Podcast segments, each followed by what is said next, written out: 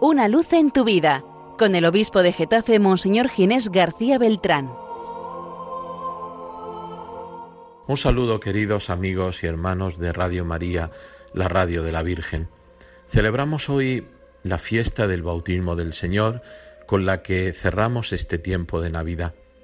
El arco que comenzó con el nacimiento de Cristo termina hoy con su consagración bautismal y el comienzo de su vida pública.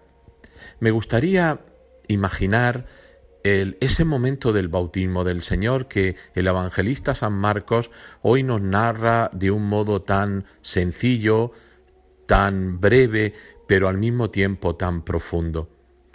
Es impresionante pensar, y, si alguno de vosotros ha visitado Tierra Santa, cómo es el lugar del bautismo del Señor.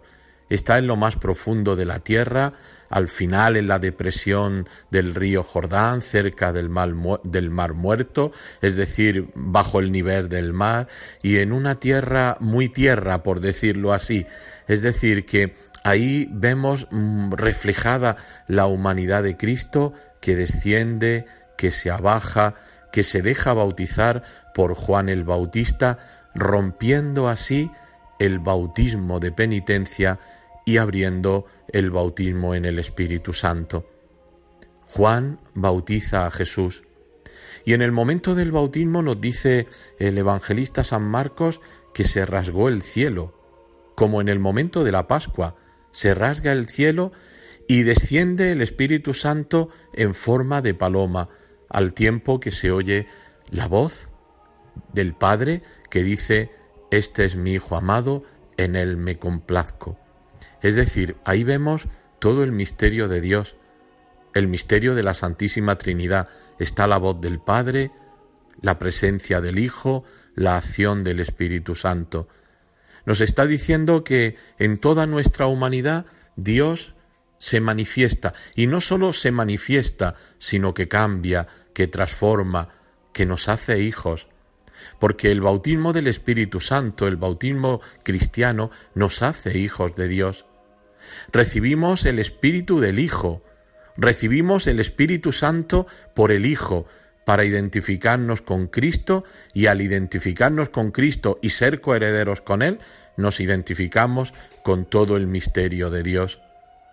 Es importante que en este día, queridos hermanos, pensemos en el bautismo del Señor y pensemos también en nuestro propio bautismo, en mi bautismo, en la gracia que he recibido cuando he sido bautizado, en el gran don de Dios que ha abierto en mi corazón tantas posibilidades de gracia, que me ha hecho ese lugar donde Dios quiere morar y donde su Espíritu mora, el bautismo que me ha dado el don de la vida eterna, esa vida que no se acaba nunca.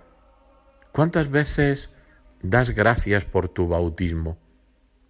¿Cuántas veces has pensado en el día de tu bautismo? Es verdad que, que, no te acuerdas porque quizá cuando te llevaron a bautizar eras muy niño y, y no, no te acuerdas del bautismo, pero piensa cuánto has recibido a partir del día del bautismo, cuánto has recibido al escuchar la palabra en ese receptáculo que es tu vida, tu vida en Cristo. Cuánta gracia has recibido al ser receptor de los sacramentos. Cuánta gracia has recibido cuando has vivido la, comunidad, la fraternidad, cuando has vivido la caridad. Dar gracias a Dios por nuestro bautismo. Y fijaros en el libro de los Hechos de los Apóstoles que escuchamos hoy, cuando los apóstoles hablan de Jesucristo y lo quieren definir, quieren definir su vida, dicen esto tan hermoso. Pasó por el mundo haciendo el bien y curando a los oprimidos por el diablo, porque Dios estaba con él. Qué bonito sería que nosotros como Cristo, porque a esto estamos llamados, esta es nuestra misión, pasáramos por el mundo haciendo el bien, pasáramos por el mundo curando, siendo esos buenos samaritanos que curan el corazón desgarrado, que curan tantas heridas del mundo. Yo os invito, queridos hermanos, en este domingo a renovar, revitalizar nuestra vocación cristiana y nuestra misión, a atrevernos a ser esos cristianos que Dios espera de nosotros, a identificarnos con Cristo, verdaderamente identificarnos con Cristo para hacer mucho bien, para curar tantas heridas.